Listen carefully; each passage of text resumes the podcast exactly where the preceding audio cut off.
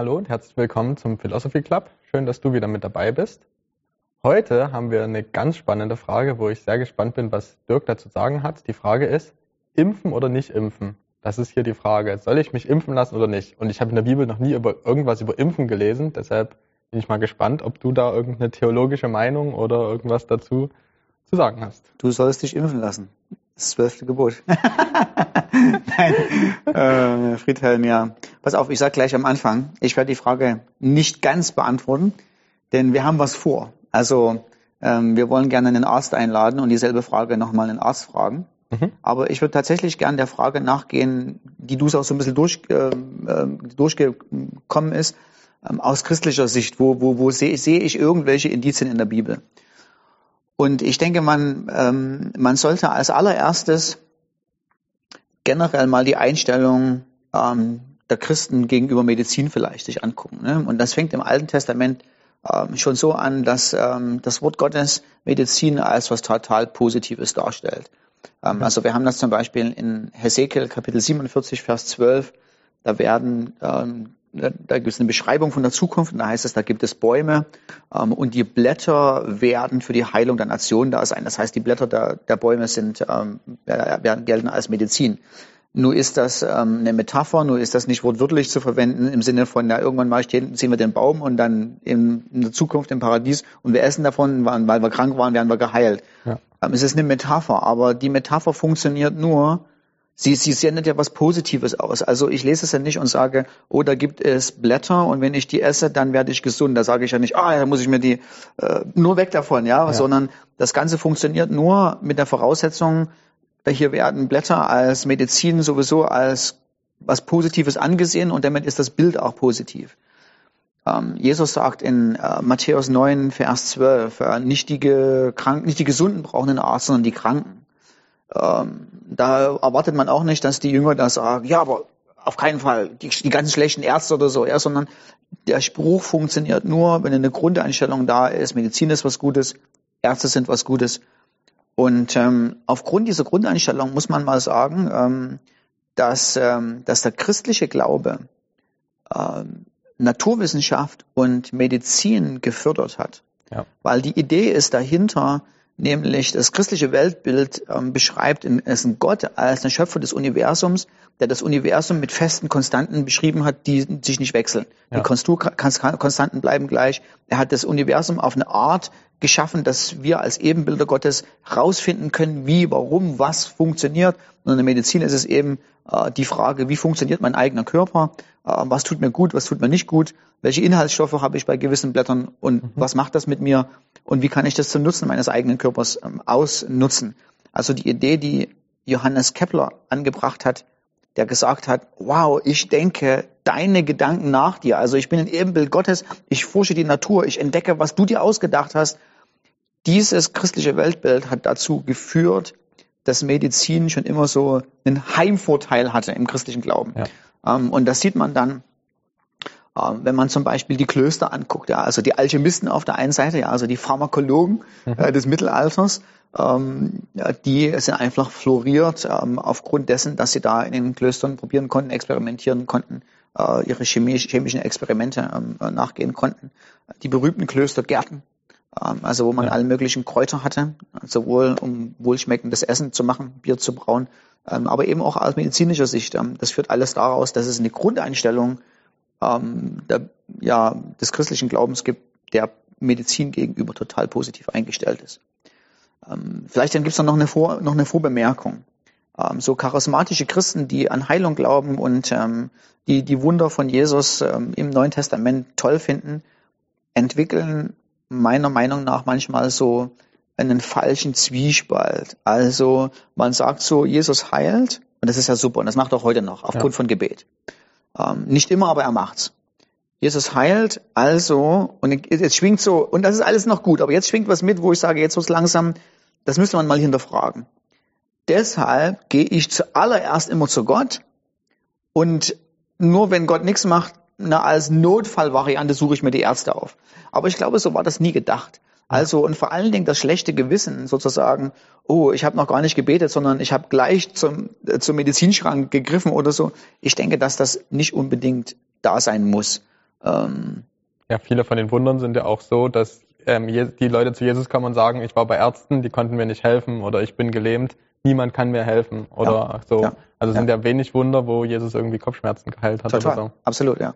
Also die Tatsache, dass Jesus geheilt hat, ist es, die Leute sind mit ihrer Medizin ein Wunder, mit ihrer der Medizin, die sie entnehmen konnten, an ihre Grenzen gekommen. Ja. Ähm, und nun muss man, vielleicht muss man sich mal so ein Gedankenexperiment, das ist zwar spekulativ, aber stell dir mal vor, was wäre denn gewesen, wenn wir da ähm, an dem Ort sind, wo Jesus heilt und es kommen ständig Leute, die sagen, oh ja, aber seit heute früh fühle ich mich nicht so wohl, ja, könntest du mal für mich beten. Ähm, und ich habe hier eine Schürfwunde oder so, will kein Pflaster drauf machen, ja. Ähm, würde Jesus die Leute wegschicken? Vielleicht nicht. Mhm. Ähm, aber würde er vielleicht zu dem einen oder anderen sagen, Leute, pass mal auf, da draußen warten die Gelähmten, ja äh, können wir mal eine Priorisierung äh, einführen. Ähm, ist durchaus mal eine Option, über die man mal reden sollte. Ja. ähm, so, jetzt sind wir im Konzept hängen geblieben, aber macht nichts.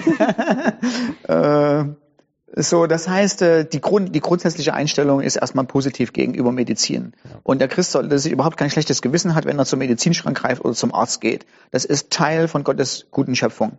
Ähm, so, dann gibt es so ein paar Einwände, die Gott sei Dank nicht ganz so viele Leute glauben, aber die trotzdem so in der Weltgeschichte rumschwirren. Und ich würde mal nur mal einen nennen, um exemplarisch mal so ein, ja, ein bisschen auch so ein paar Vorurteile auszuräumen. Mhm. Man sagt manchmal, oder es gibt so ein Gerücht, ähm, dass die Pharmazie ähm, von dem griechischen Wort Pharmakeia abhängt oder, oder herkommt. Das stimmt. Und Pharmakeia im Neuen Testament gebraucht wird als Zauberei. Also, ähm, und das stimmt auch. Ähm, es gibt, ich weiß gar nicht, drei oder viermal kommt es vor. Mhm. Ähm, und immer in Bezug auf etwas, was schlecht ist, also wo jemand Zauberkunst betreibt oder versucht, Menschen zu beeinflussen auf magische, schlechte Art und Weise. Ja. Jetzt ist aber folgendes, das ist nicht die ganze, die ganze Wahrheit. Die ganze Wahrheit ist, dass das griechische Wort Pharmakeia, also doch nicht die ganze Wahrheit, aber die zusammengefasste Wahrheit. Mhm. Das griechische Wort Pharmakeia oder Pharmakon, das Mittel, was du dazu verwendest, hat drei Bedeutungen ja. in der Antike. Als allererstes hat es die Bedeutung Droge, aber auf eine positive Art und Weise. Also so wie du eine Drogerie gehst, mhm. ähm, also durchaus äh, in dem, wie du heute Medizin verwenden würdest. Wenn ich mal das, das Wort Medizin, es bedeutet Medizin, ähm, es bedeutet Gift mhm. oder es bedeutet Zauberei. Und ja. die Idee ist oder. Mhm. Ähm, und nur weil es in manchen Kontexten Zauberei bedeutet, heißt noch lange nicht, dass in den anderen Kontexten mhm. ähm, das Wort gut ist, normal ist. Und selbst wenn es in allen Kontexten Zauberei bedeutet hätte, heißt es noch lange nicht, dass Pharmazie heute ähm, irgendwie negativ behaftet ist, weil an dem Wort irgendwas schlecht dran ist. Ja, also ja. mach mal ein Beispiel. Also du sagst ja auch nicht, wenn ich so sage, jetzt bei mir zum Geburtstag spiele ich mit meinen Kindern Topfschlagen. Ja, da sagst du ja auch nicht, Anni, da machen meine Kinder nicht mit, weil da ist das Wort Schlagen dabei. Ähm, und Schlagen hat ja was mit Kindesmissbrauch zu tun, ja. Deshalb mache ich da nicht mit. Sondern nur weil das Wort so heißt, heißt ja noch lange nicht, dass das Ding schlecht oder gut ist. Ja. So, und jetzt kommen wir gleich zum eigentlichen Punkt. Ähm, ob ich mich impfen lasse oder nicht. Ähm, die Entscheidung wird letztendlich, und wir werden die Frage dann den Arzt fragen, ähm, und deshalb laden wir den Arzt ein. Die Entscheidung wird letztendlich davon abhängen, habe ich mich fachkundig informiert über das Verhältnis zwischen Nutzen und Risiken. Ja. Ähm, wie hoch ist der Nutzen für mich und andere? Und wie hoch sind die Risiken für mich und andere, dass ich damit was Schlechtes tue? Mhm. Und was passiert mit mir, ja. Ähm, wenn ich Nebenwirkungen kriege? Es wird auf die Frage und nur die Frage hinauslaufen. Ähm, aus dem christlichen Kontext her gibt es manchmal andere Herangehensweisen. Also ich habe unter anderem von jemandem gehört, der hat gesagt, na, vertraue nicht auf die erste Bete einfach. Ja, ich finde den, ich finde, also die, ich finde, die, ich weiß nicht, ob das einfach nur so ein Spruch war oder so, ist auch völlig vollkommen egal, aber ich finde das ähm, nicht unbedingt tatsächlich eine, eine christliche oder, oder, oder eine gläubige Herangehensweise, weil was erwartest du denn eigentlich, wenn du zu Gott sagst, ich bete, zeig mir mal was, ja? Mhm. Ähm, die, die Frage an sich ist eine natürliche Frage, ja. Also, wenn du dir, wenn du dir fragst, was für eine Art von Essen kaufe ich mir, wie will ich mich ernähren, guckst du auch nicht in die Bibel rein, sondern ja. du entscheidest aufgrund von naturwissenschaftlichen, naturwissenschaftlichen Erkenntnissen, ist das gut für mich oder ist das schlecht für mich? Sind die vielen E's förderlich für mein eigenes Leben oder sind die schädlich? Was mhm. macht das mit meinem eigenen Körper? Das heißt, wir haben hier eine Frage der Naturwissenschaft vor uns. Mhm. Und die wird Natur mit, auf, mit Abwägung naturwissenschaftlicher Fragen beantwortet werden. Also ich glaube nicht, dass wir von Gott erwarten können, dass Gott diesen Weg umgeht dass er sagt, naja, pass auf, ich schicke dann nochmal den Engel Gabriel und Michael und sonst noch irgendwas und die werden dir irgendwas ins Ohr flüstern. Mhm. Sondern ich glaube, was, wozu Gott uns auffordert, wie er spricht, und das ist Weisheit auch. Also Weisheit kommt nicht, weil ich sage, ach, alles, was die irdischen Fakten sind, die schmeiße ich weg mhm. und ich will irgendwie göttliche Weisheit, die vom Himmel fällt. Ich glaube, diese Art von Weisheit gibt es für diese Frage nicht. Ähm, sondern für diese Frage ist die Weisheit zu fragen, was ist das für eine Medizin? Ähm, wie wird die hergestellt, was macht die mit meinem Körper, mhm. ähm, was passiert, wenn ich die nicht nehme mhm. und was passiert, wenn ich die nehme. Und dann muss man einfach eine Abwägung treffen. Ja. Und das werden wir dann unseren Arzt fragen und dann schauen wir mal, was passiert. Ja, und ich denke, wenn man dann diese Abwägung getroffen hat, kann man immer noch, und man sich dann unsicher ist, kann man ja immer noch Gott fragen, okay, ähm, gib mir ein Gefühl oder so, wenn ich mir ja. unsicher bin, wenn ich alle Fakten vor mir habe ja. und denke, okay, es ist immer noch eine 50-50-Entscheidung. Genau, genau. Man muss allerdings bei dem Gefühl sagen, das haben wir schon mal gemacht, mhm. ähm, äh, dass die Gefühle, also wir können ja auch wieder verlinken und Werbung für uns selber machen. ähm, die Gefühle, die, äh, ich glaube, es ist nicht ganz so optimal zu sagen, ähm, Gott sprich mal zu meinem Gefühl, gib mir ein gutes Gefühl, weil äh, in unserer äh, Philosophy Club Folge, die wir vorher hatten, haben wir gesagt, Gefühle sind ein Ausdruck des Gewissens. Und das Gewissen reagiert auf Sachen, die ich weiß, ja, die ich, die ich äh, Informationen, die ich kriege. Ja? Mhm. Also wenn ich jetzt zum Beispiel äh, zehn Leute äh, von zehn Leuten höre, die zu mir kommen und sagen, ach, die Impfung, das war überhaupt nichts, ich habe doch nicht mal gemerkt oder so, ne? Und jetzt äh, hoch die Tassen Party, alles kann ich wieder oder so, wirst du ein gutes Gefühl haben. Ja. Und wirst sagen, mache ich die Impfung. Ja?